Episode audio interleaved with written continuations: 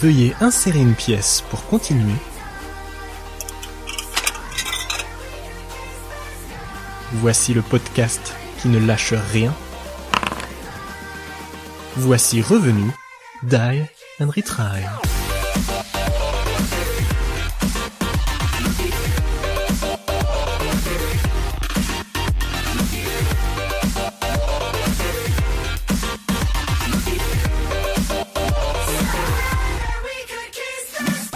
Salut à tous et bienvenue pour ce troisième épisode de Die and Retry.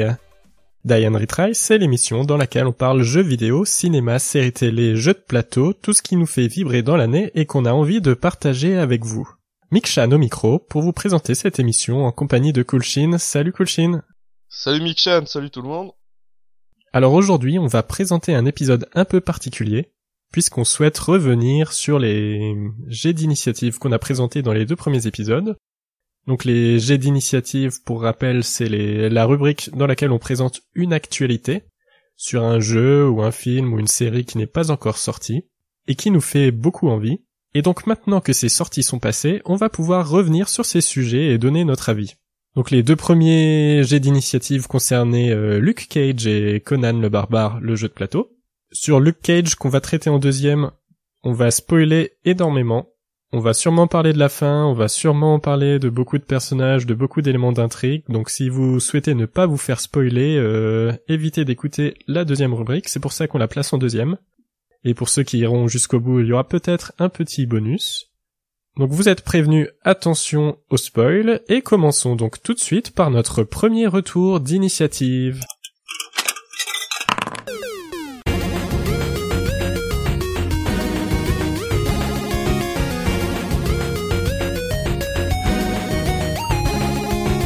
Alors pour ce retour d'initiative, on va parler de Conan, donc le jeu de plateau que tu as reçu euh, il y a un mois à peu près, qui avait été kickstarté en janvier 2015, prévu euh, pour être sorti en été 2015. Donc il a eu son son année de retard euh, classique sur Kickstarter. Classique, tout à fait.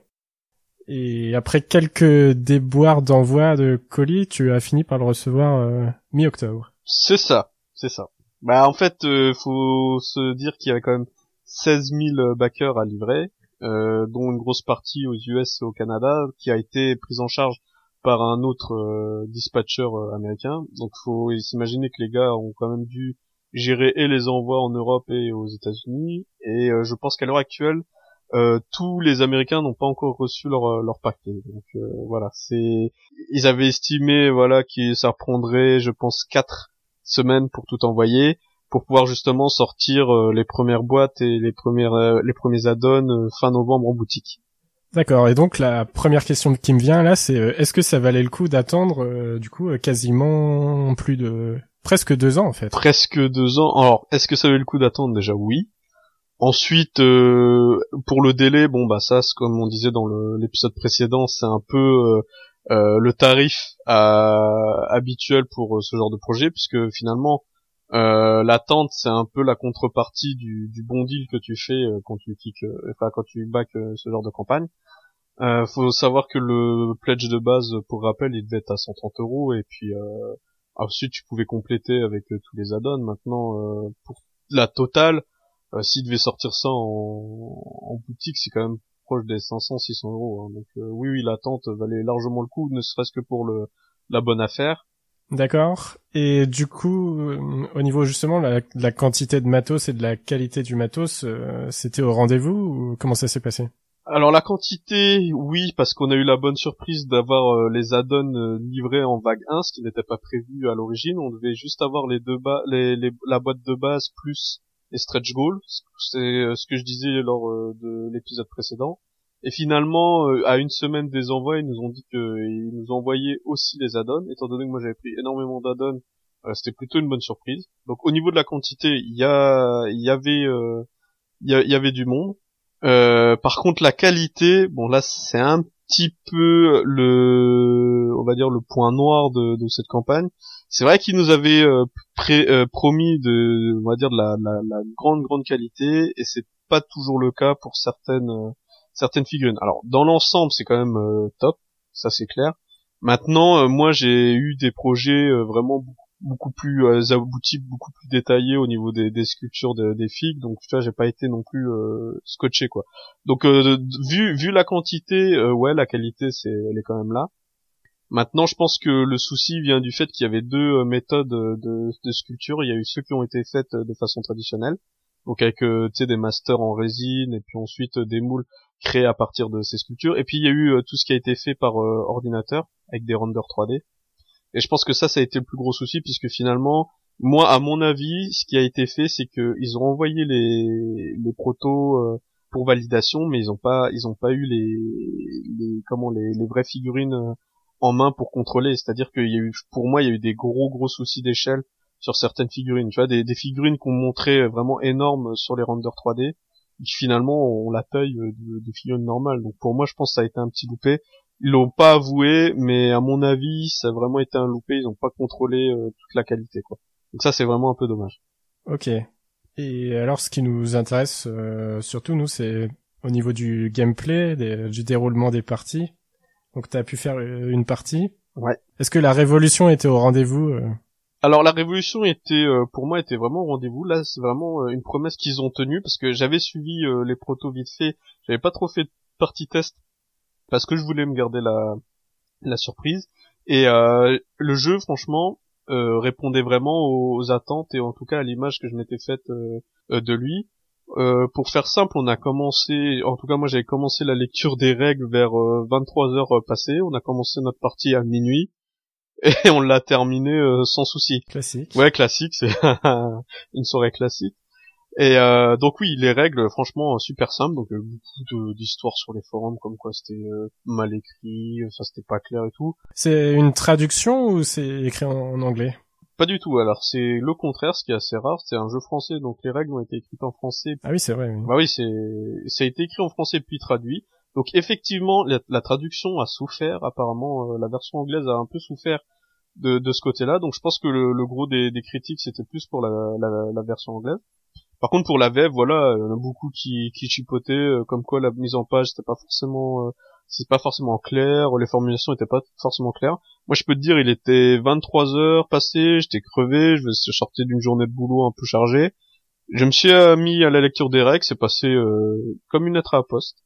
On a pu faire la première partie, on a eu très peu de loupés, franchement, au niveau des règles. Je pense même pas qu'on a eu de loupés au niveau des règles, ce qui est plutôt rare pour une première partie. Et euh, voilà. Donc euh, au niveau de du, du, du jeu, des, des, attentes du gameplay, euh, honnêtement super content. D'accord. Ouais. C'était vraiment fluide et le, le côté gestion de, de l'énergie et, on va dire synergie entre les héros, c'est vraiment c'est vraiment ressenti. C'est vraiment le, le, le point qui m'intéressait le plus et qui n'a pas franchement qui n'a pas déçu.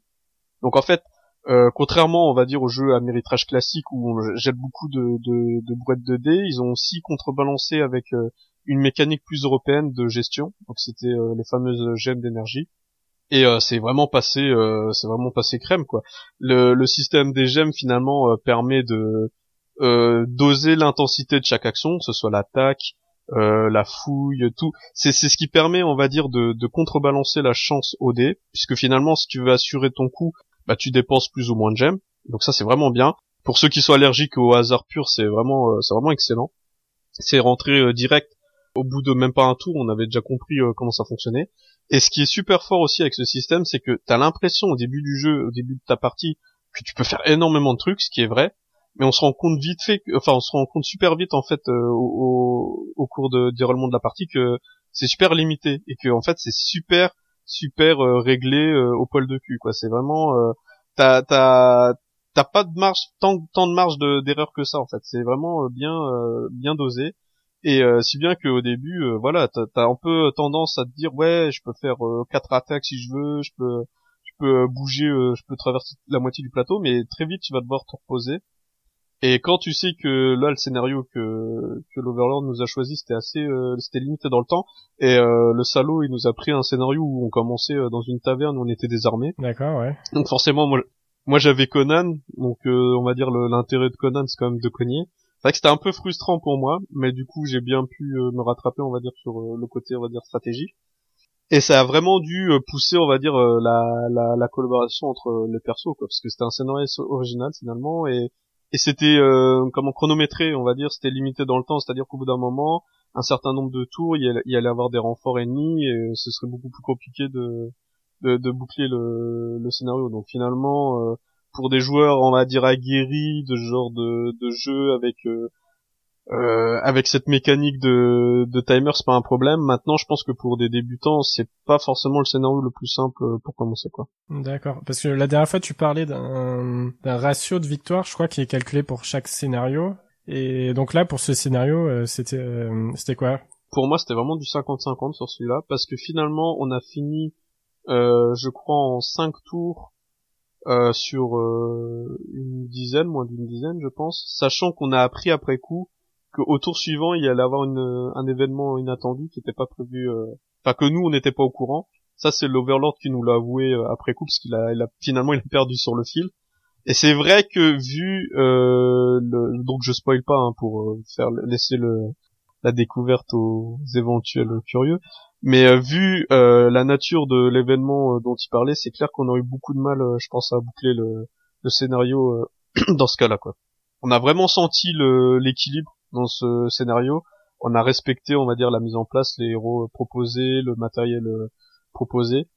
Euh, et c'est ça c'était vraiment plaisant quoi c'était vraiment une victoire euh, nous on l'a on, a eu l'impression que c'était large de notre côté parce qu'on a fait très peu d'erreurs finalement très peu de temps mort et pas de pas trop de ratés de notre côté ouais parce que 5 tours c'est assez rapide quand même euh, pour finir une partie ouais 5 tours ça a l'air rapide mais euh, pour euh, ce genre de jeu c'est quand même euh, assez long parce que je sais pas je sais pas à quelle heure on a dû finir mais le temps de tout boucler tout il devait bien être deux heures passées hein, donc c'était quand même pas si court. C'est ça paraît court comme ça mais dans ce genre de jeu c'est quand même beaucoup hein, d'accord pour dire mais étant donné que je crois que c'était limité à 8 tours 8 ou 9 tours c'était quand même assez rapide effectivement. Mais étant donné ce qui allait arriver on a on a bien fait de faire ce, ce qu'on a fait donc moi j'ai pas l'impression qu'on a perdu de temps parce que je pense que le piège dans ce genre de scénario c'est de vouloir on va dire récupérer ton ton matos parce que voilà ton matos il est éparpillé dans le dans des salles réparties euh, de façon secrète par l'Overlord. Sans sans sans sans armes justement on a des gros malus euh, au niveau des dégâts donc c'est pas un scénario où tu tu te bats beaucoup. Et le truc le piège justement c'est de vouloir chercher ce matériel et ça te fait perdre un temps fou puisque finalement euh, si l'Overlord est malin, il va il va positionner ton, ton équipement euh, de façon à bien te faire chier, quoi. D'accord. Donc en fait, t'avais moyen de finir le scénario en évitant des combats ou. C'était ça. C'était clairement un scénario un peu infiltration. On a dû tuer euh, le nombre de gardes au début. Euh, malgré le malus, finalement, il y a que Conan finalement au début qui peut tuer des gars à main nue, parce que les autres c'est pas même pas la peine, sinon ils passent deux tours dessus. Et vu les règles particulières, euh, si tu tues pas un garde que t'as rencontré, bah il déclenche l'alarme. Donc voilà, il y avait que Conan qui pouvait qui pouvait s'occuper de ça. Et ensuite les deux autres ont, ont eu leur rôle à jouer, mais clairement, ça a été vraiment une victoire d'équipe puisque l'un était un prêtre qui permettait justement de contrôler un peu les ennemis, euh, soit en les déplaçant, soit en les étourdissant pour pouvoir un peu temporiser. Donc ça c'était vraiment indispensable. Et le dernier, c'était un, voleur qui permettait justement de pouvoir se déplacer sans être ralenti par le, les ennemis. Et comme c'était un scénario, on va dire euh, une course poursuite, il fallait surtout pas, enfin, fallait surtout pas s'arrêter et se faire engluer puisque pour gagner, il fallait que tous les héros s'enfuient. Donc là où on a été malin, c'est qu'on a un peu berné l'Overlord de notre côté en faisant croire qu'on voulait s'échapper. Euh, il y avait, il y a en gros pour situer le truc, il y avait trois coffres il nous fallait fallait fouiller ces trois coffres qui étaient répartis dans le dans la taverne pour récupérer des outils. Et une fois qu'on avait ces outils on pouvait euh, on pouvait ou, casser les barreaux pour pouvoir sortir de la taverne. On a laissé le coffre le plus loin euh, possible de nous euh, en dernier en faisant croire justement qu'on allait nous devoir tout euh, nous rassembler et nous réunir dans cette salle au loin sachant que lui il avait commencé à le méchant avait commencé à rassembler ses ennemis pour nous bloquer Sauf qu'il il a oublié que le voleur avait cette possibilité de traverser les les, zones euh, remplies d'ennemis sans malus. Et du coup, ce qu'il a fait, euh, c'était euh, c'était Thomas qui jouait le, le voleur. Ce qu'il a fait, il est allé chercher les outils et en fait, au lieu d'ouvrir la, la, fenêtre dans la salle où il avait les outils, il est revenu vers nous dans un endroit beaucoup plus accessible. Et c'est pour ça qu'on a fini en un tour et euh, l'Overlord a, a, pas vu venir a pas vu venir le truc quoi donc il pensait que ça allait peut-être nous prendre deux, deux, trois tours encore pour pouvoir euh, sortir, et finalement on l'a fait en un seul tour. Donc ça, c'était vraiment, euh, Je pense que ça a été vraiment la grosse la grosse astuce qui nous a fait gagner le, le coup quoi. Maintenant, c'est il y a eu beaucoup de chance hein, parce que au début on est on est désarmé, mais on a très vite on a récupéré dans les coffres les quelques armes du scénario qui nous permettaient justement de, de nous défendre. Donc on s'est vraiment ok, on a on a joué sur ce petit coup de poker. Maintenant, voilà, même si nous on devait le refaire, on le ferait aussi autrement et on on compterait pas que sur le voleur. Je veux dire, il y avait il y avait tellement de synergie dans dans, dans cette partie que tu peux pas gagner euh, sans l'équipe entière. Donc si c'est pas le voleur euh, dans dans la prochaine, bah ce sera ce sera le prêtre qui fera le coup d'éclat et puis si c'est pas le prêtre, bah ce sera Conan et ainsi de suite quoi. Ok. Et justement du côté de l'Overlord, toutes les, les nouvelles euh, fonctions de gameplay qui ont été rajoutées, euh, notamment quand il peut choisir les, les différentes troupes. Euh, ça s'est passé comment? Enfin, il a, ça a apporté de la diversité? Pour ce scénario, il y a quand même un setup de base. Donc là, t'as pas de choix au niveau des des, des, des decks que tu que tu vas jouer. Mais alors, le système de jeu est tellement intéressant que pour te dire, on a eu deux volontaires. Ça, c'est vraiment. C'est rare. Ah, c'était rare. Ça s'est vraiment joué à la fin sur euh, qui allait jouer euh, l'Overlord. Donc c'est vraiment un, un aspect qui, qui semblait intéressant. Et je pense que l'Overlord a vraiment apprécié parce que c'est vraiment le côté euh, tactical où t'as ta timeline de, de, perso à jouer et puis tu peux un peu bluffer, bah tu payes plus cher pour jouer une tuile plus tôt, etc., etc.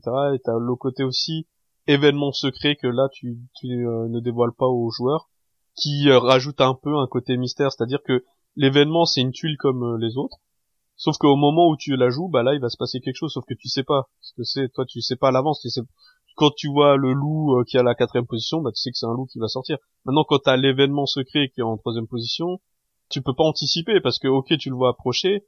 Maintenant c'est l'Overlord qui va décider de jouer ou pas. Donc ouais ouais il y avait vraiment moyen de, feinter et de de se faire se poser des questions en se disant oui mais attends est-ce que je est-ce que je bouge là? Sachant qu'il a déjà joué son capitaine, mais finalement il a tellement de, de gemmes, il récupère tellement d'énergie partout, il pourra le rejouer une deuxième fois s'il veut. Il n'y a pas de, de certitude et ça, c'était vraiment sympa et pour les joueurs et pour l'overlord. Donc euh, je pense que c'est un rôle qui a vraiment plu et comme c'est pas un jeu en campagne, c'est-à-dire que c'est vraiment des scénarios euh, euh, indépendants les uns des autres, s'il y a aucun problème, tu vois, pour changer de D'accord, ouais, c'est intéressant, ouais. Je pense que là, si t'as vraiment par curiosité, t'as vraiment envie de tester, bah tu peux, quoi. T'as pas de, t'as pas de contrainte. Tu dis, bah voilà, je teste et puis euh, c'est sans incidence. Tu t'engages pas pour les 20 euh, heures de jeu à venir. Euh. Ouais, exactement. Donc ça, c'est vraiment un avantage. Et ensuite, pour le côté, on va dire fidèle à la, à la série, moi je trouve que ça se colle vraiment plus à l'œuvre originale puisque c'est que des histoires un petit peu indépendantes. C'est pas une chronologie. Ouais, ça te rappelle un peu le format de, des nouvelles, quoi.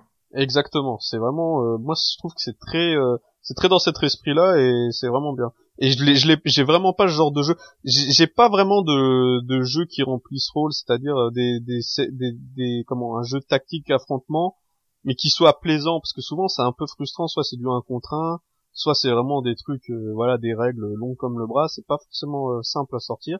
Et ça, ça, ça, la force de d'être super simple à comprendre d'être vraiment euh, très euh, ambiance parce que t'as vraiment le thème qui est qui est fort et en plus c'est super tactique quoi avec le côté mélange améritrage avec les dés euh, les tonnes de dés les équipements et tout et le côté gestion à l'européenne avec ta ta, ta gestion d'énergie donc moi j'aime vraiment bien ce jeu parce que c'est par contre voilà c'est plus des scénarios à quatre joueurs donc ça faut faut être faut en être conscient euh, donc c'est trois héros et un méchant, donc ça c'est quand même un format un peu bizarre pour ce genre de jeu. Souvent c'est plutôt cinq joueurs en général, donc euh, quatre gentils et un méchant. Ça c'est un point. Il y a, y a de la rejouabilité au niveau du scénario. Euh? Pour moi il y a énormément de rejouabilité quoi, parce que ça va vraiment dépendre de bah, de qui est en face.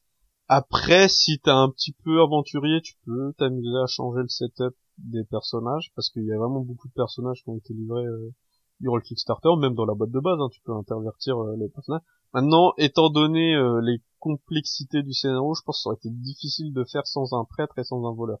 Conan, il était un peu dispensable, effectivement. Maintenant, lui, il est tellement fort qu'il peut tuer des gars à main nue, ce qui en un tour, ce qui est pas, euh, ce qui est pas dit euh, pour la plupart des persos. Donc tu vois, chacun a quand même un rôle assez important. Dans celui-là, ça aurait été un peu compliqué de changer le, le scénario. Maintenant, si tu changes les, les, personnages, tu vas juste changer l'équipe. Si toi t'as envie d'un jeu beaucoup plus simple ou beaucoup plus dur, tu peux, tu vas moduler à ce niveau-là. Donc pour moi, il y a quand même la rejouabilité.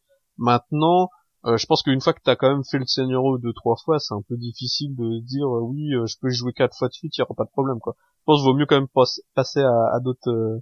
D'accord. Et tu peux rappeler combien il y avait de scénarios dans la boîte de base? Je crois que dans la boîte de base il y en avait six, c'est pas énorme non plus.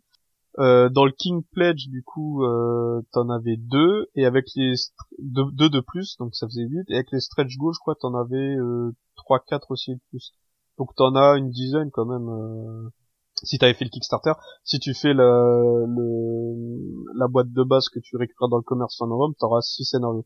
Ça paraît pas énorme, dit comme ça. Maintenant, voilà, faut pouvoir les refaire plusieurs fois, il y a moyen. Et puis voilà, entre les scénarios que t'as perdu, les scénarios que t'as fait avec euh, l'un ou l'autre euh, en Overlord, il y a quand même euh, moyen quoi. Puis c'est des parties assez rapides, c'est assez agréable. Honnêtement, je pense, on avait envie d'en refaire une, mais il était tellement tard que voilà, on a un peu abandonné. Mais ça s'enchaîne bien. Franchement, ça se, j'ai pas senti ce côté frustration. Tu sais, de genre, oui, bah fallait qu'on termine vite parce que c'était limité, et du coup on n'a pas, on n'a pas savouré. Là, je pense qu'on a vraiment bien savouré la, la partie, on a bien vécu le truc, c'était vraiment sympa. Et il euh, y a moyen, franchement, il y a moyen. C'est pas, euh, c'est pas frustrant. D'accord, ouais. Donc si si je résume, enfin, il a il a plutôt euh, le jeu a plutôt répondu à ses promesses, peut-être pas en termes de qualité de matos pour certaines figurines, mais plus mais globalement pour le, le gameplay. En, en, grande en grande grande grande globalité, ça a quand même vachement répondu. Ça ça ça a pas ça a pas menti sur les qualités. Et par contre, en termes de gameplay, à 100%. Franchement, euh, aucun regret. Euh, c'était vraiment ce que j'imaginais. C'était un peu l'idée que je me faisais de, de ce côté euh, jeu d'équipe où chacun peut réfléchir et puis jouer son personnage sans que t'aies le, le problème du, du, joueur alpha, tu vois, qui dit toi fais ci, toi fais ça, machin. Ça, y a pas, ça s'est pas trop senti. Et puis ouais, t'as vraiment, t'as vraiment un jeu d'équipe de fou, quoi. C'est vraiment, moi je commençais, on recommence juste pour reprendre l'exemple du de notre scénario, on commence à enfermer, donc le voleur va accrocher le truc parce que c'est le meilleur. Ensuite, il y a une sentinelle qui est devant, bah Conan euh, s'occupe du s'occupe de la sentinelle. Ensuite, le prêtre euh, cache le corps, etc.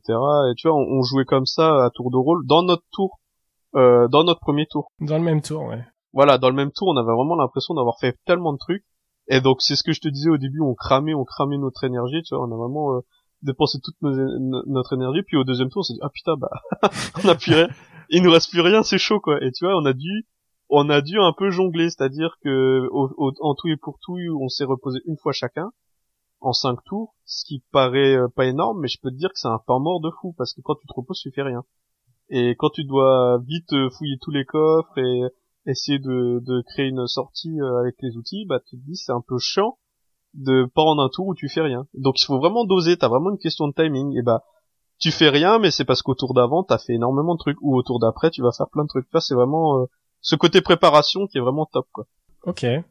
Sur quel point conclure euh, la sortie en boutique peut-être Il faut il faut pas, euh, en tout cas pour ceux qui n'ont pas fait le Kickstarter, faut pas hésiter quand même à prendre le, le jeu à sa sortie en boutique parce que franchement la boîte de base elle est quand même bien bien bien remplie. Si scénario ça paraît pas énorme, mais ils ont quand même prévu de mettre à disposition très rapidement euh, des, scénarios sur leur site. D'accord, donc tu, pourras en télécharger sur internet. Euh. Voilà, c'est ça, gratuitement, donc ça c'est quand même pas mal. Et puis il y a des add-ons aussi euh, de prévus. Les premiers add-ons c'est un personnage, un nouveau héros et des arbalétriers, donc des, des, nouveaux méchants. Alors par contre ça c'est le point, le gros point noir de cette campagne donc je ne sais pas si c'est lié au fait qu'ils n'avaient pas prévu les add-ons et qu'ils nous les ont fournis finalement durant la vague 1. Mais alors les add-ons n'ont aucun scénario. C'est-à-dire que tu vas acheter ta boîte et t'as pas de scénario pour utiliser tes nouvelles figurines. Donc euh, pour moi ça sert à rien. Ouais, c'est un peu bizarre euh, du coup. Ouais, c'est vraiment juste pour le matériel et le matériel oui, mais tu ne sais pas comment l'utiliser puisque déjà dans le, dans le livre de base t'as pas de table de correspondance qui te dit c'est un travail de fou, hein, ce serait un travail de fou de faire ça. Il y a des, déjà des, des, des solutions FanMed euh, qui sont en place, mais t'as pas un tableau de correspondance qui dit tiens, bah si tu veux remplacer tel groupe d'ennemis, tu peux prendre ce groupe d'ennemis à la place. J'ai la fiche de perso au mieux, parce que il y a des persos aussi qui ont des points de vie, bah on les avait pas. D'accord, ouais. c'est un peu merdique. Et on n'a pas de scénario pour utiliser tout le matos. Donc ça c'est un peu dommage. Par exemple, le gros souci, le gros reproche de la boîte de base, c'est que tu vois, bah t'as la couverture, tu vois Conan avec une horde de, de squelettes bah dans, faut, faut savoir que dans le, la boîte de base, t'as aucun squelette qui est vendu. Ça c'était dans la version Kickstarter, t'avais des squelettes avec un scénario qui allait machin. Ça paraît con, hein. Mais voilà, tu vois, t'as une illustration et puis ça. Ouais, faut pas se fier à l'illustration, faut bien regarder euh, la liste des du matos. Ouais. Il faut, il faut bien regarder. Maintenant, dans les jeux comme ça, c'est un peu. Moi, au début, je comprenais pas un peu cette réflexion. Je disais oui et tout, mais c'est bon, vous chipotez pour pas grand chose et tout. Mais c'est vrai que c'est un peu bizarre. Et pareil, quand tu prends des boîtes d'addon et finalement t'as juste la figurine, Ouais, bon alors ça va peut-être venir, euh, ça va peut-être venir après coup sur le site et tout, mais voilà, je trouve ça super dommage quoi. Ouais, et puis c'est dommage si euh, ton scénario t'es obligé de l'imprimer sur une feuille blanche euh, plutôt que de l'avoir dans un petit livret, c'est quand même plus classe. Ouais. Exactement. Après, après il y a moyen de faire des belles impressions, ce genre de trucs, mais voilà, une copie physique. En plus, franchement, vu le prix du pledge et tout à l'époque, même vu le prix du jeu, je trouve ça super dommage quoi. C'est pour moi c'est une grosse grosse faute quoi. À ce niveau-là, c'est vraiment une grosse faute. Parce que pareil, eux ils avaient euh, ils avaient promis, c'est pas encore en place, ça va arriver, mais ils avaient promis que chaque stretch goal, chaque add-on aurait son scénario qui permet de justement utiliser, le matériel. Bah là pour l'instant, bah voilà, tu me demandais est-ce qu'il y a de la est-ce qu'il y a de la quantité, je te disais oui, mais c'était un petit oui parce que finalement oui, j'ai du matos mais je peux pas utiliser quoi. Alors si si si tu te sors un peu les doigts, tu peux tu peux tu peux toujours euh, utiliser ton truc, c'est pas un problème. Mais ce que je veux dire par là, c'est que voilà, le contenu officiel, il est pas là et on te vend du de la figurine pour de la figurine et pour un jeu de société, c'est pas ça, c'est pas c'est pas ce qu'il faut faire quoi.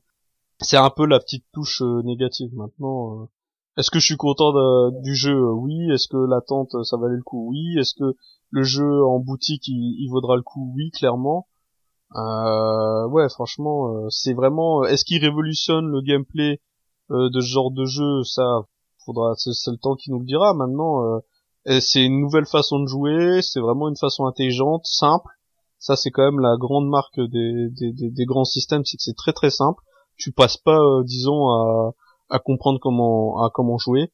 C'est intuitif, immédiat, et puis c'est fun, quoi. C'est c'est vraiment, c'est vraiment top. D'accord. Et là, concernant le créateur du jeu, là, Frédéric Henry. Ouais. On sait sur quoi il est en train de travailler. Est-ce qu'il travaille sur euh, des nouveaux add-ons? Est-ce qu'il travaille sur un nouveau jeu? Euh, Enfin, c'est quoi la suite euh, le concernant? Officiellement, ils doivent quand même travailler sur les nouveaux contenus, enfin les contenus, les scénarios, puisque on les attend toujours. il parlait quand même de d'un certain nombre de scénarios. Il y a aussi à sortir les. Bah, lui, il travaille pas directement sur les extensions, mais tu vois, durant le la campagne, il y avait trois extensions qui étaient vendues à 50 euros l'unité, donc c'est pas des petites extensions, c'est un plateau à chaque fois, des nouveaux, euh, des nouvelles figurines et des nouveaux euh, scénarios. Donc j'imagine peut-être qu'ils doivent bosser peut-être sur une partie de ces scénarios. Et par contre pour l'actu, là actuellement ils ont lancé euh, hier ou avant-hier leur un deuxième Kickstarter, mais là ils sont en, collaboration avec le studio Mythic Game, un truc comme ça, je crois, Mythic Games eux ils sont en collaboration parce que c'est un peu tu vois le monde du jeu euh, français il est assez petit. C'est un peu les mêmes personnes. Ils ont lancé Mythic Battle euh, Panthéon en ce moment. Donc ça c'est c'est un peu différent de Conan. C'est un jeu d'affrontement euh, un contre un ou deux contre deux.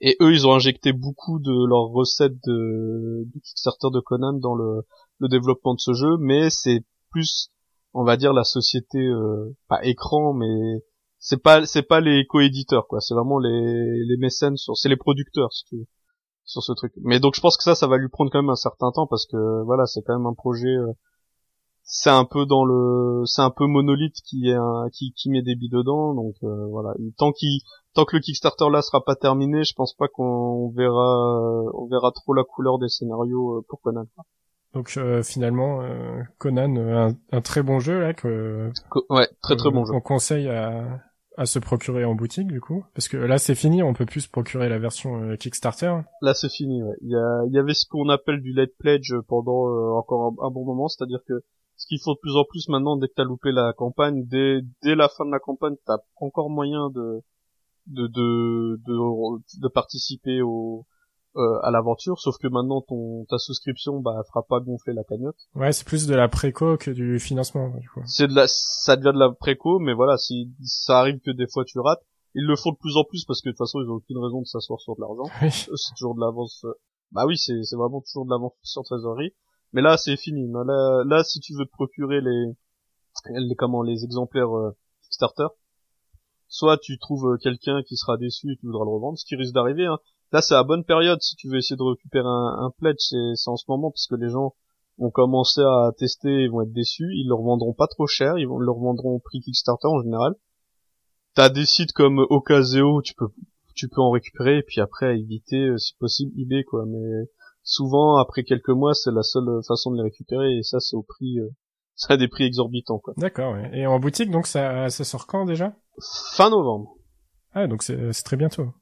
Ouais, c'est très bientôt, c'est pour ça ils veulent boucler vraiment euh, toutes les livraisons pour pouvoir ils voulaient mettre un point d'honneur à livrer tous les backers avant de le sortir en boutique. Et ça, c'est quand même très euh, appréciable. Et ça se fait de moins en moins euh, dans, dans les projets Kickstarter.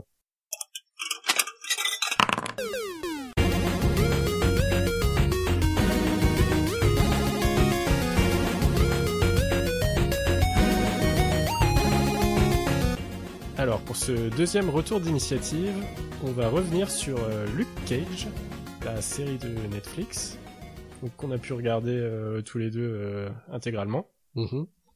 Et donc, qu'est-ce qu'on attendait finalement de Luke Cage à sa sortie? Je pense qu'on attendait au minimum une bonne série en attendant la, la prochaine saison de Daredevil, qui est clairement au-dessus du lot dans tout cet univers pour l'instant. Et on attendait que ça change un petit peu d'univers, donc en, présentant un univers euh, ghetto. Euh... D'ambiance, d'ambiance, tu veux oui, d'ambiance, ouais. Et ben profiter de toute cette euh, black exploitation autour de laquelle euh, Netflix avait communiqué. Ouais, et puis autour de, de, on va dire de la genèse de la série aussi, c'est un peu, Luke Cage est un peu apparu dans l'univers de Marvel un peu dans, dans ce contexte-là, quoi, de Black Exploitation, comme tu dis. Donc, euh, à ce niveau-là, ça avait rien de choquant. C'était même plus, euh, on va dire, euh, fidèle à la à, à l'univers. Donc, pour ceux qui ne sauraient pas, Black Exploitation, c'est juste le courant courant du cinéma black qui qui, qui voulait, qu'on avait marre que les héros, enfin que les blacks jouaient que des rôles de de méchants. Et ils ont voulu un peu mettre c'est 70, voilà, pour remettre un peu les noirs euh, au centre, euh, un peu en valeur, quoi. Oui, voilà, tout à fait, ouais. Et ça avait un petit peu disparu, bah, c'était vraiment propre aux années 70, et là c'était un peu en, en hommage à cette époque-là. Et puis c'était aussi un vent de nouveauté un peu dans, dans cette série. Ouais, c'était plutôt pas mal parce que, étant donné que ça reste quand même assez proche euh, de Daredevil, fallait pas non plus sortir un... En fait, c'est une autre facette de, de New York, quoi, vu qu'on voit Harlem. Ouais, voilà et que et que dans Daredevil c'est Hell's Kitchen un peu plus euh, on va dire euh, italien euh, irlandais tout ça. Et là c'était vraiment un autre côté une autre facette bien bien communautaire bien black qui était plutôt sympa à suivre puisque par exemple moi le premier truc qui m'a qui, qui m'a sauté aux yeux c'est que la nuit c'est c'est super coloré il y a plein de couleurs c'est beaucoup de d'ambiance dorée tout ça. Enfin Ouais, et une ambiance musicale aussi qui était vraiment pour le coup très très réussie. Ouais, alors ça c'était un parti pris un peu euh, un peu osé parce que effectivement si tu si t'adhères pas au, genre musical, bah ça te fait des moments quand même euh, parfois assez longs dans la série, faut reconnaître. Mais ouais, effectivement, il y a une grosse grosse euh, il y, y, avait une grosse ambiance à ce niveau-là aussi quoi, ambiance sonore, ambiance visuelle et pour le coup, bah au niveau de de l'univers, c'était pour moi c'était vraiment réussi quoi. Oui, voilà, tout à fait. Euh, je suis du même avis. C'est vraiment un univers euh, très sympa à suivre. Et une fois qu'on a un univers, en fait, pour moi, ce que j'attends en deuxième, c'est des, des personnages euh, charismatiques et réussis. Ouais. Et j'avais beaucoup d'espoir sur Luke Cage. Et j'étais un petit peu déçu, moi, de ce personnage au final. Je l'ai trouvé un peu trop lisse, trop, trop parfait, en fait. Enfin, c'était un personnage de, de repenti en fait qui parle pas beaucoup, qui fait le bien et on sait pas trop pourquoi. Ouais. Et c'est pas très justifié par l'histoire, euh, je trouve.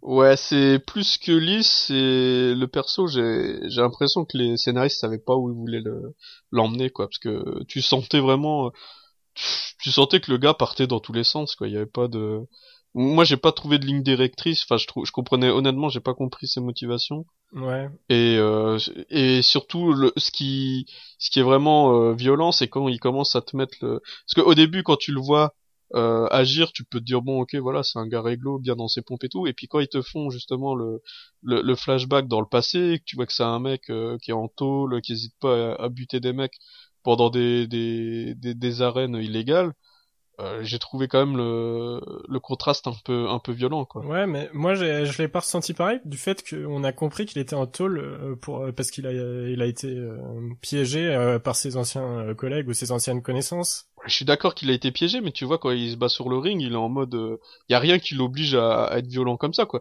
Enfin je veux dire les, les moyens de pression de ces de ces geôliers sont un peu ridicules pour le pousser à être comme il est à ce moment-là quand il est sur le ring, tu vois. Je veux dire et à aucun moment euh, dans le dans son passé, c'est expliquer pourquoi il se dit tiens bah finalement euh, peut-être que je me calme et est-ce qu'il justifie le comment il est devenu après euh, dans le dans, dans le présent, tu vois. Ouais, voilà. Donc moi je trouve que à ce niveau-là, ils ont voulu vraiment aller dans tous les sens et euh, bah le gars il je sais pas, il pour moi il y a pas de il y a pas de fil conducteur avec ce avec ce perso, c'est c'était même très très pénible à suivre sur la fin. Ouais, voilà, je trouve que ça exploite pas bien son son pouvoir en fait, ça aurait été vachement intéressant si s'il pétait un peu un câble, euh, qui devenait un peu fou, euh, genre elle a un Hulk Black ou quelque chose comme ça. Euh. Ouais, puis surtout que tu te dis que s'il se met, s'il mettait un peu de bonne volonté, il aurait pu plier la saison en un épisode, mais ça c'est une autre histoire. Mais c'est un peu le, le, syndrome Superman, quoi. C'est exactement le même pouvoir que Superman, donc honnêtement. Ouais, c'est super dur de faire une histoire intéressante. Ouais, voilà, déjà, déjà, c'est pas, c'est pas évident. C'est déjà, c'est, c'est une grosse, euh, c'est une grosse pression à ce niveau-là. Mais tu vois, Superman de base, c'est pas non plus mon héros préféré, mais ils arrivent à rendre un peu, euh, enfin, ils arrivent à rendre ces intrigues intéressantes dans le sens où tu vois, il est, il est toujours tiraillé par il faut, faut sauver les innocents. Euh, attention, faut pas que je me fasse découvrir. Euh, des, des, trucs bébêtes, tu vois, mais le, Cage, il est tellement indépendant que finalement, euh, on sait qu'il va survivre et enfin, il y a pas d'intérêt. Voilà, il... bah, on sait qu'il va survivre, il se cache pas, il hésite pas à tabasser des flics euh, du jour au lendemain. Enfin, c'est pas que ça me dérange, mais je veux dire, il y a aucun, il, y a, aucun moyen, y a, pour le pour un méchant valable, il y a aucun moyen de de pression sur lui, tu vois. Et même même s'ils ont trouvé, on va dire, l'équivalent de la kryptonite pour Superman là avec les les balles Judas j'ai pas j'ai pas ressenti tu vois qu'il y avait cette euh, ce cet inconnu qu'il y a quand Lex Luthor par exemple il balance euh, sa kryptonite euh, sur Superman tu vois. Ouais je suis d'accord à aucun moment à aucun moment tu sens ouais bah il va y passer quoi. Enfin je veux dire c'était trop ridicule. quand tu, tu le vois tomber dans un camion de poubelle comme s'il y avait du suspense à la fin de d'un épisode ah, c'est un peu ridicule et surtout que c'est d'autant plus c'est d'autant plus grossier de faire ce genre de fin parce que c'est une c'est une saison euh, complète qui est livrée par Netflix, euh, c'est le format qu'ils font. Et donc faire des cliffhangers pourris comme ça de, de fin d'épisode, euh, enfin ça se justifie pas quoi. Pour moi ça justifie pas non, non bah surtout que tu sais qu'il y, y, aura d'autres saisons, il y aura des, des saisons crossover. Enfin, à aucun moment tu crois à ce genre de scène quoi. voilà, à aucun moment tu crois à ce genre de scène, mais dans une série plus classique, tu sais, il peut, il peut se passer euh, des semaines, des fois, entre deux épisodes. Donc, je, veux, je veux bien, je veux bien entendre, tu vois, qu'on fasse ce genre de, de procédé grossier. Mais là, quand tu sais que t'as l'épisode suivant qui est dispo juste après, c'est, c'est ridicule, quoi. Enfin, je veux dire, c'est, c'est juste, honnêtement, c'est juste prendre un peu euh, le, le, comment le, tes spectateurs pour un débile, quoi. Ouais, bah après, ça reste quand même des scénarios de comics, donc on peut pas non plus en attendre trop, quoi. Mais, mais du fait que ce soit euh, des, une série, ouais, il y a un peu plus d'exigence, je pense. Bah, ce que je veux dire, c'est pas, oui, ça, ça déjà, tu marques un point, ça c'est sûr. Mais je veux dire, le format fait que chaque épisode se suit. Il y a, pas de coupure, tu vois, il y a pas d'ellipse ou quoi. Normalement, c'est, c'est censé se, se poursuivre euh, juste après. Donc c'est bête de faire des trucs comme ça, enfin des fins comme ça. Moi, honnêtement, euh, je vais, je vais pas rester, je vais pas faire une fixette là-dessus. Mais c'est un exemple de, de, de maladresse, quoi. Il y a pas de, il y a pas de raison de faire des des, des fins d'épisodes euh, avec du faux suspense, alors que déjà, premièrement, t'y crois pas, et que deuxièmement, euh, t'as la suite euh, juste après. Donc. Ouais, tout à fait. Après, c'était peut-être simplement un prétexte pour l'envoyer chez le fameux docteur là qu'on reverra plus tard. Ouais, et aussi, c'était c'était un prétexte effectivement pour un peu l'éloigner, mais bon, voilà. Bref, c'est de toute façon, ça c'est c'est une. S'il y avait s'il y avait eu que ça à, dire sur la saison, je pense que voilà. voilà. Euh, justement sur cette saison, un point que j'ai pas trop aimé, c'est que j'ai vraiment ressenti le fait qu'on a eu le droit à deux mini-saisons euh, mises bout à bout. Tout à fait. Et pour un format 13 épisodes, c'était vraiment dommage. Euh, enfin, 13 épisodes, t'as vraiment l'occasion de développer une super histoire assez euh, complexe et profonde. Et là, enfin, t'as eu l'impression qu'ils ont fait deux fois la même mini-saison. Ouais, exactement. Enfin, moi, c'est c'est c'est le, le, même ressenti que j'ai. Et euh, c'est d'ailleurs pour ça que j'aime bien en général les, les, les, séries avec des saisons de, de 13 épisodes, donc des, des saisons courtes. Parce qu'en général, ça, ça va, ça va droit au but, tu vois, ça, ça tergiverse pas. C'est comme, comme un long film, quoi. Il profite voilà. de ce pour en, en général, euh, ça c'est vraiment un format que j'apprécie de plus en plus parce que j'en aime un peu marre des, des saisons fleuves, tu vois, où il y a du remplissage. Et là, bah, ils ont réussi en 13 épisodes à faire du remplissage. Donc ça, ça m'a fait un peu halluciner aussi. Et ça se ressort d'autant plus quand tu, tu binge-watch un peu la, la saison. Comme c'est un peu le cas euh, quand tu... Voilà. Et là, euh, moi, j'ai enchaîné peut-être 4-5 euh, épisodes au début et tu le sens tout de suite. Enfin, c'est violent, quoi. Le, je veux dire le remplissage, le coup des, des mini-saisons, tu le vois au fur et à mesure. Mais des épisodes de remplissage, remplissage tu le vois assez rapidement et c'est violent, quoi. Enfin, je comprends même pas qu'on puisse faire ça avec un format pareil. la rigueur, tu commentes six épisodes, mais Ouais, c'est dommage. Et du coup, euh, qui dit euh, deux mini-saisons dit deux méchants. Et j'ai vraiment eu l'impression, moi, qu'ils avaient pris un générateur de méchants et ils sont tombés sur euh, le méchant qui joue au piano et le méchant qui le méchant qui cite la Bible.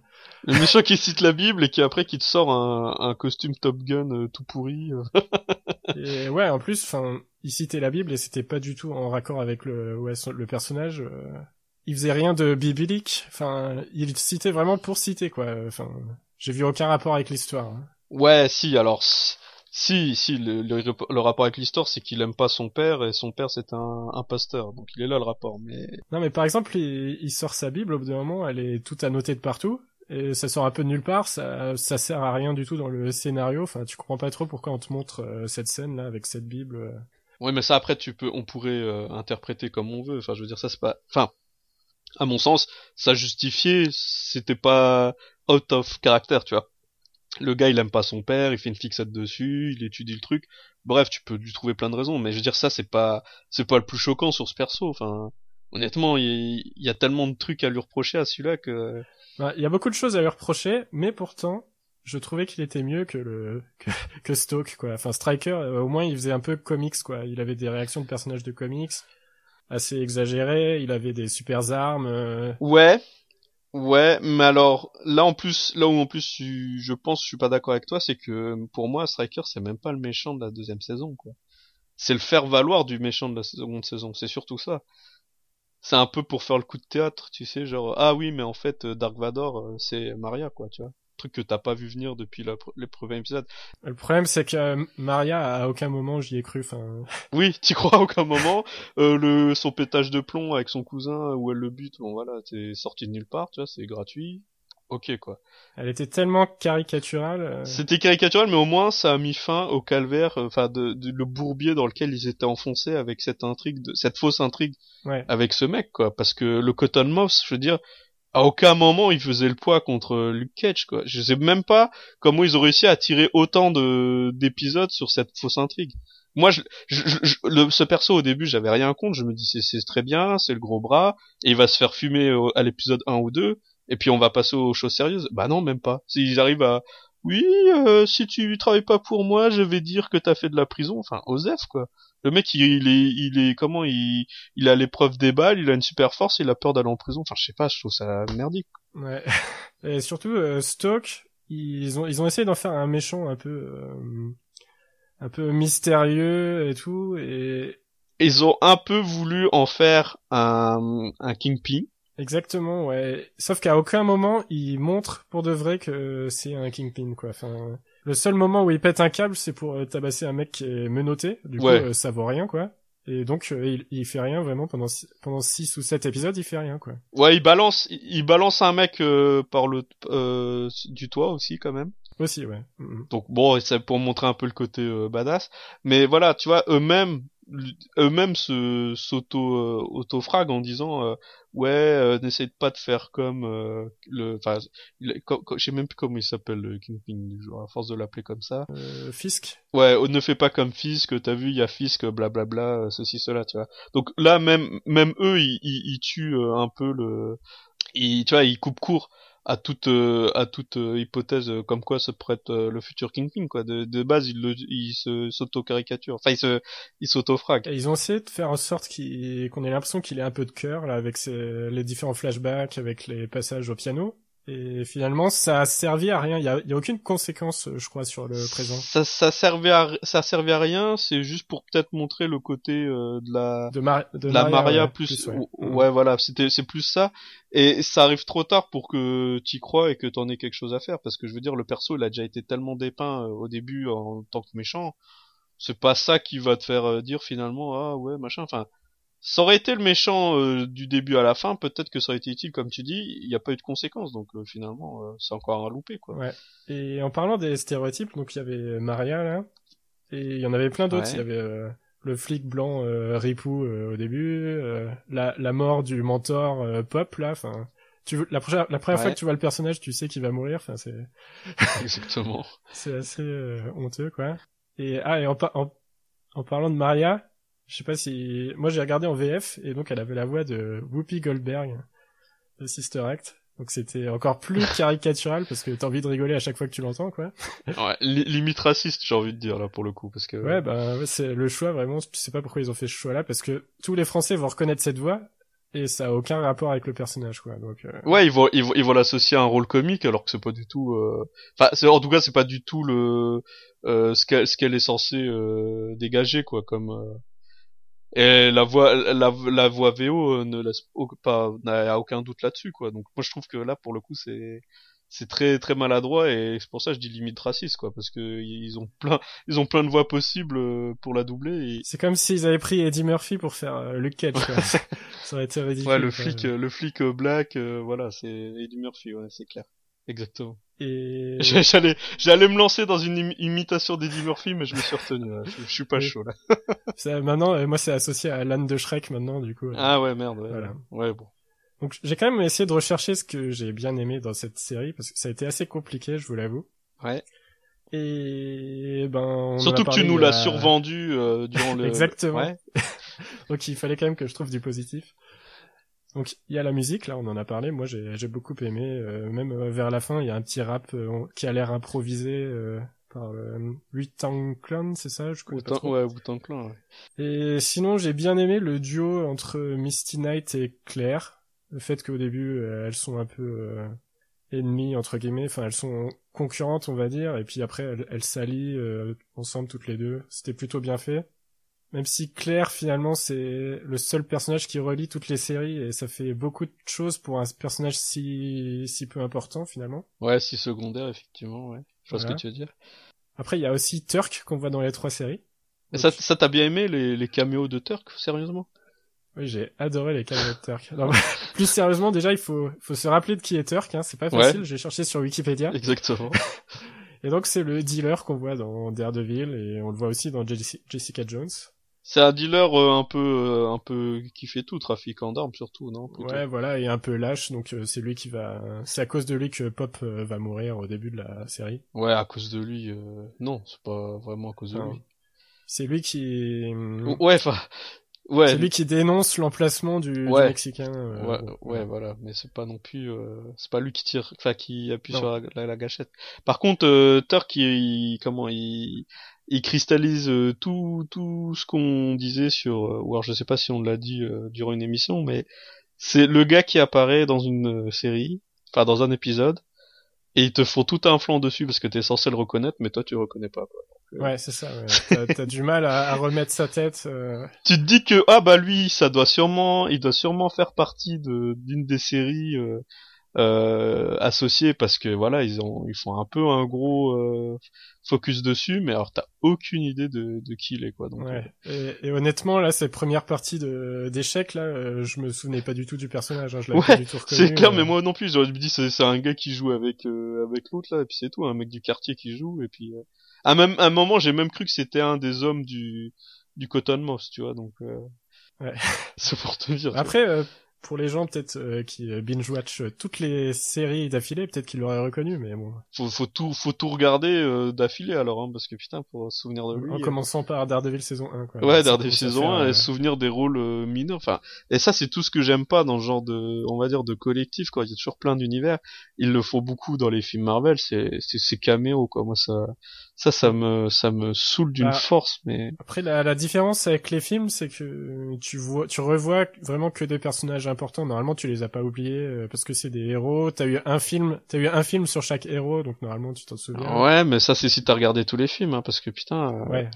ah les caméos, les références de machin et tout, quand tu vas voir un film, mais ça m'énerve. Bah, le pire, c'est s'ils commencent à faire les, les références sur la série euh, Shield. euh, là, ça commence à être un peu du. Ouais, voilà, euh, ça, on en- on n'en finit pas, quoi. Enfin, je veux dire, les gens ont pas envie non plus de tous taper euh, pour essayer de comprendre le truc, quoi. Je suis, je suis pas compliqué, moi, dans ce genre de truc. Je veux dire, euh, moi, si j'ai pas vu euh, la l'épisode d'avant et machin, je vais pas me plaindre de pas comprendre la suite, tu vois. Mais là, c'est, c'est, c'est même pas, on te parle même pas de la suite. C'est des trucs qui sont en parallèle, tout est en parallèle et tout, et il faudrait que t'aies tout vu pour euh, pour comprendre un machin, le petit clin d'œil qui sert à rien. Enfin, moi, ça, ça m'agace plus que ça me fait sourire. Quoi. Ouais. Et après, il y a, il y a encore autre chose euh, que j'ai pas trop aimé. euh, non, tu, tu, devais chercher ce que t'avais aimé, là, c'est pas sympa. Ah oui, mince. Bah, je viens de repenser à un truc que j'ai pas aimé. Ah ouais. En fait, toute l'histoire avec Shades, elle se finit en fait comme si toute la saison n'avait servi à rien parce que c'est c'est le retour au début de la saison sauf qu'il a remplacé Stoke quoi en gros. Ah bah non. Et Ah non, c'est comme si ça n'avait pas comme si ça avait servi à rien, certes. il a repris le contrôle de, de tout et ce sera et Harlem en soi n'aura pas évolué euh, d'un pouce quoi en Tout fait. à fait, mais toute la saison, cette première saison, c'était pour introduire le vrai méchant, qui est Maria et Shade en, en second lieu. C'est c'est Ouais. ridicule, c'est ça que j'ai trouvé ridicule. Parce que finalement, tu tu moi moi, c'est pour ça que j'ai eu vraiment l'impression de perdre mon temps, c'est que tu regardes 13 épisodes, donc 13 heures, c'est quand même des gros épisodes, c'est pas 40 minutes, c'est vraiment quasiment une heure, même voire plus pour euh, certains. Et c'est 13 heures pour au final qu'on on, on- te dise bah ouais bah voilà le méchant euh, le teaser de de, de, la vraie série euh, euh, Luke Cage quoi avec le vrai méchant. Le reste c'était de la merde quoi. Enfin moi c'est vraiment le sentiment que j'ai eu quand j'ai j'ai regardé euh, les 13 épisodes. Je me suis dit mais c'est tellement ridicule tellement Ouais. tellement ridicule et alors comme tu Mhm. dis c'est deux mini saisons et te font ça deux fois avec deux méchants inutiles l'un comme l'autre Alors il y a un méchant que j'ai quand même bien aimé et, et c'est plutôt dommage. C'était la la je, sais- je crois qu'elle s'appelle la Mama Diyar. Ouais la la la En gros, c'est la mère de Stoke ou de Maria, je sais plus ouais la deux. tante là ouais ouais, ouais ce qu'on veut ouais. Et dans les flashbacks, ça avait l'air plutôt intéressant cette époque-là, avec euh, elle comme méchante et son mari euh, à côté. Ouais, c'est vrai que c'est, j'avoue qu'il y avait, c'était pas son mari, c'est son beau-frère. Elle est un peu introduite comme une, elle est introduite comme une légende un peu dans l'histoire, et quand tu la vois euh, pour de vrai, euh, c'est- c'est plutôt une bonne surprise. euh. C'est un, ouais, une légende, et puis après c'est un peu le parrain euh, de l'époque, et puis euh, c'est pour un peu justifier le, le comment le passé des de Maria et de de son cousin. Ça, ça, euh, encore une fois, ouais, ça aurait pu être intéressant. Limite, je trouve ça même plus sympa. J'ai- Je me prenais plus euh, dedans, tout comme les flashbacks dans la prison, qui sont super classiques. Mais voilà, j'étais déjà plus dans le truc. Et tout le reste, Luke Cage, tu vois, regarde, c'est c'est je pense que je pense que ça représente bien la série. On a parlé de la série et on a très peu parlé final de Luke Cage, tu vois. Je veux dire, c'est quand même la série qui porte Mhm. son nom et on parle de tout et parce que le gars finalement il, il est inexistant quoi. Il a aucune euh, il a aucune personnalité quoi. Tu peux pas t'attacher à lui, et, c'est vrai qu'il va un peu dans tous les sens, parce que des fois, il commence à faire des, blagues, un peu des punchlines comme dans les films Marvel, et tu comprends pas trop parce que ça va pas du tout avec le personnage qu'on t'a montré jusqu'à présent. Ouais, ouais, ouais. Des fois, il, tu sais, il va, il va droit au but.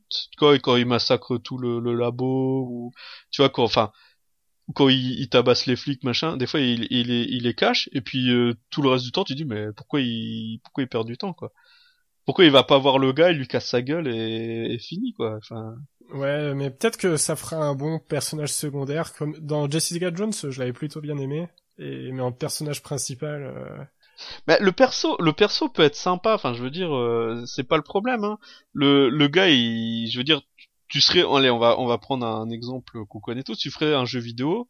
Le mec, ce serait un perso super. Enfin, je veux dire, il est super fort et tout. Il a une bonne gueule. Enfin, moi, je le trouve sympa. Mais c'est vrai que suivre une histoire entière sur euh, lui, c'est, ça n'a aucun intérêt, quoi. C'est, alors c'est compliqué de si t'es logique il y a aucun mec qui peut le qui peut le comment le l'arrêter donc c'est pas non plus intéressant à regarder puisqu'il le buterait en deux secondes et puis si sinon tu veux rendre le truc intéressant bah tu t'es obligé de d'étaler la confiture à mort parce que t'as, y a aucune raison pour que le gars il galère à, à contre lui, quoi, enfin contre le méchant. Et du coup, c'est ce qui s'est passé dans cette saison. Ils essaient de dire oui, voilà. euh, ouais, ils sont, enfin, ils se cachent même pas les méchants. Je vois même pas pourquoi ils galèrent à, à en finir, quoi. Ouais, ouais, c'était euh, plutôt une déception au final, euh, toute cette série. euh. Mm. Grosse, grosse déception. hein. Grosse, grosse déception. Surtout qu'il y a des persos euh, tête à claque là. Le perso de Shade, par exemple, mais il est ridicule, quoi. Et...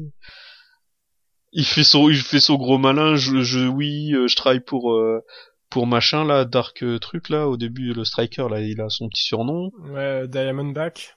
Ouais, Diamondback. Le, le après il arrive, il fait sa petite euh, démo où il tue tout, euh, tous les grands euh, pontes de la PEC de Harlem. euh, Voilà. Oui, c'est le grand méchant. Ouh. puis après il sort son costume Top Gun quoi. Donc euh, et au final c'est oui, bouh, je suis le grand frère, je suis jaloux de mon petit frère. C'est pour ça que je vais te péter la gueule. Ah, super quoi. Enfin je veux dire, euh, c'est c'est c'est d'une tristesse. C'est je trouvais ça mais lamentable, lamentable. Ça me fait un peu peur pour la suite, moi. Euh, Iron Fist, là, euh, qui va sortir euh, en mars, euh, j'ai très très peur. Alors ça, tu me, tu m'y reprendras pas à deux fois, je ne regarderai pas cette série, mais alors là, hors de question. Alors, il y, y a un truc qui pourrait m'intéresser, c'est que ça Non, va, non, non, non, non, non. il va y avoir des scènes d'arts martiaux, et du coup, ça va faire des combats intéressants à regarder, je l'espère. Ouais, alors Daredevil, c'est quand même censé être un pro des arts martiaux et Bah, les, les combats, ils sont sympas dans Daredevil. Moi, il y a des bien. combats sympas, il y a des combats sympas, mais il se bat pas tant que ça, donc tu vois, euh, Iron Fist, je qui est une série euh, plus que mineure comparée Ouais, à ouais. Daredevil, je m'attends pas à des, je m'attends pas à des, comment, à des miracles. hein. Ouais, du coup, je, je ferai pas de, de jet d'initiative pour vous le conseiller. Je, je commencerai par le regarder, et puis je vous en parlerai sûrement après. Ouais, ouais, voilà, fais ça, fais donc ça, fais donc ça. Non, parce que là, là, pour conclure, moi, honnêtement, euh, je, je le dis vraiment sans, sans, sans, sans exagérer, j'ai vraiment perdu euh, 13 heures, quoi. C'est vraiment 13 heures perdues. J'ai rien, rien, rien retenu, euh, enfin rien qui peut sauver euh, cette série pour moi. Et du coup, bon, tu regarderas pas Iron Fist, mais est-ce que tu regarderas Defenders alors? Alors là, non, alors ça, je supporte pas les boys bands de super-héros, je supporte pas ça. D'accord, ouais. Donc on peut conclure là-dessus. hein. On supporte pas les, les boys bands de super-héros. Ça, ça fait une bonne conclusion. Ah non, ça je peux, non, pitié. Je- Et toi, et toi alors, est-ce que tu vas regarder toi? Je pense que je regarderai pour laisser euh, une chance à la première saison de Defenders. Un peu comme euh, pour les Avengers. Au début, j'ai regardé tous les films jusqu'à la première, euh, jusqu'au premier film euh, crossover, et puis maintenant, euh, je regarde vraiment que ceux qui m'intéressent. Mais je veux dire, est-ce que t'as vraiment besoin de laisser une chance? Enfin, je veux dire, il y a, il y a tellement d'autres trucs à regarder intéressants. Est-ce que, enfin, qu'est-ce qui, je veux dire, plus que le fait de laisser une chance, qu'est-ce qui te pousserait à regarder vraiment euh, Est-ce que c'est c'est un truc qui t'attire encore? Enfin, c'est un truc qui, Non, les, les groupes de héros, ça m'intéresse plus trop. ouais, déjà, voilà, donc c'est un peu compliqué. Mais voir euh, comment ils vont réussir à intégrer tous les personnages ensemble, l'e- l'excuse euh, bidon qu'ils vont sûrement trouver pour, euh, pour Bah, tu le sais. ensemble. Tu sais de base que ça va être bidon, alors pourquoi tu veux regarder euh, Je sais pas, j'essaie de comprendre. Je, je, je juge pas, hein, mais Par exemple, il y a certaines scènes où Claire, à chaque fois, elle dit ah j'ai un bon avocat à te présenter. oh, là, mon dieu. Moi, je l'attends ce moment où il va lui présenter l'avocat, mais ça vient jamais. Ah ouais, ouais, je vois ce que tu veux. Mais eh, cette phrase, je me disais, mais à quel moment elle va le sortir? Et Elle le sort à la fin, quoi. Je veux dire, mon dieu. Quoi. Alors attends, on peut pas conclure, on peut pas conclure cette, euh, cette, euh, comment, cette rubrique sur Luke Cage sans parler de la fin de la première saison. La vraie fin. Qu'est-ce, la, la fin, le gars, il part et tout, il suit les gars de, je sais pas, de la CIA et tout. Ah ouais. Qu'est-ce que t'en- qu'est-ce que t'en as pensé de ce la truc? tristesse. C'est pas ridicule. C'est, voilà, c'est triste, quoi. Ouais, mais c'était ridicule. ouais. Voilà, c'est, voilà, c'est ça. Tout à fait. Merci, merci. Saison 2, pronostic, qu'est-ce qu'il va faire? Il va être en prison, il va être en prison 10 minutes. Non, mais du coup, il va suivre le gouvernement et le gouvernement va former les Defenders. À tous les coups, ça va être ça. Ah, tu crois qu'en fait ils vont pas le mettre en tôle, c'est le, le prétexte pour le ramener euh... Ouais, ça, ça sent le truc là, parce qu'il y aura les Defenders. La prochaine saison où on va le voir, ce sera dans les Defenders. D'accord, donc ça, pas mal, ok, bien vu. Pronostic, euh, je valide. Bonne, bonne remarque. Et je crois qu'ils ont annoncé aussi une série euh, Punisher, vu le succès qu'il avait eu dans la, dans la, dans Daredevil 2. Oh, ça, ça, ça c'était sûr. Ça c'était sûr et c'est ce que je craignais, c'est ce que je craignais. Ouais, moi aussi je le crains, ouais. C'est dommage que des bons personnages secondaires, on veuille à tout prix en faire des personnages principaux. Exactement. Exactement. Luke Cage, je pense qu'ils ont, ils- je l'ai pas vu en striker, mais il serait resté forcément de de base c'est un, un perso intéressant, enfin sympathique en second couteau. Et il y a des très bons second couteaux et c'est pas c'est pas un, un souci d'être euh, de de pas être euh, sous les feux des projecteurs quoi. Ouais, c'est comme s'ils assumaient pas euh, que c'était des personnages secondaires. Voilà, Ouais.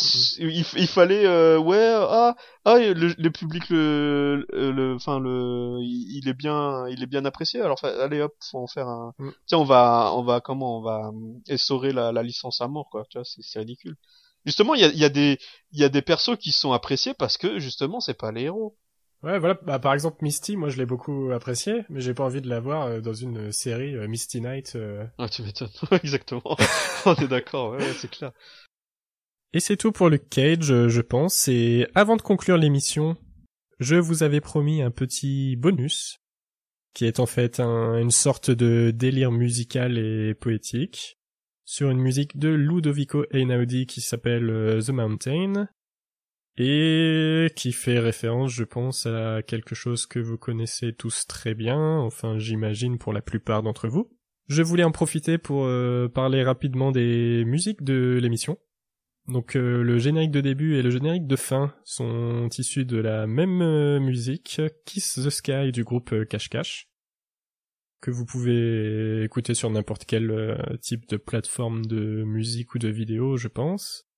Et les jingles sont issus de l'OST, donc la bande originale de Scott Pilgrim vs. The World, le jeu vidéo, qui initialement était un comics qui a été adapté en film live et en jeu vidéo, et, je conseille euh, n'importe lequel de ces trois supports. euh, sincèrement, c'est une licence qui a un petit peu de chance, car elle a bien été adaptée sur les différents supports. On vous remercie pour votre écoute. euh, Vous pouvez nous retrouver sur Twitter ou Facebook. On reviendra bientôt pour insérer de nouvelles pièces dans notre podcast euh, sur des épisodes un peu plus classiques. Et tout de suite, notre petit bonus. À bientôt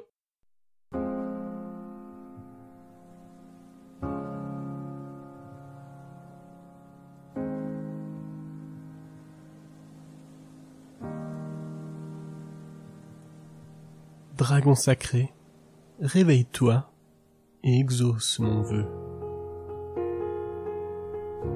Les boules de cristal s'illuminèrent au commandement de Pilaf.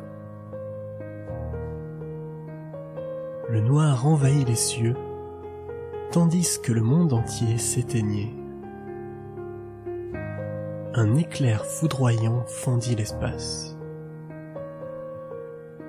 Shenron déployait son corps majestueux, en déchirant les étoiles de ses griffes acérées. Son regard de braise posé sur le vilain, le dragon réalisa la prophétie.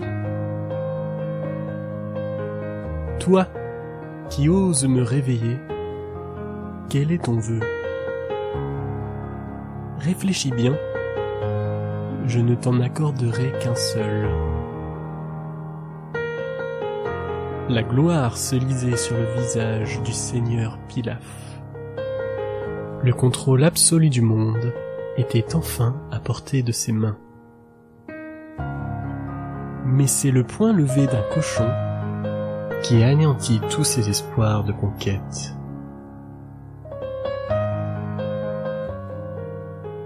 Je veux une culotte.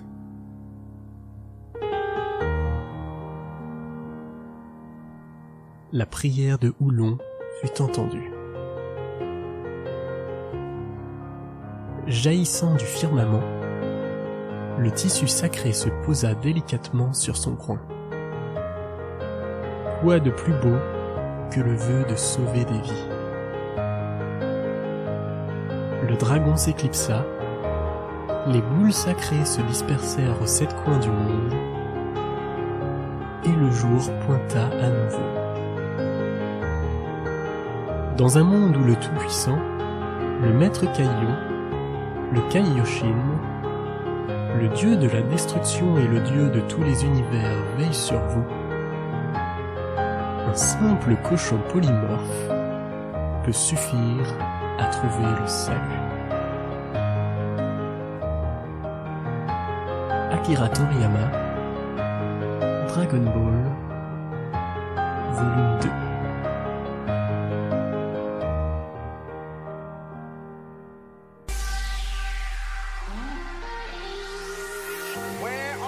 looking for it. We're all fighting for it. Just enough to keep us up all night. We're all looking for it. We're all fighting for it. Just enough to make us feel alright.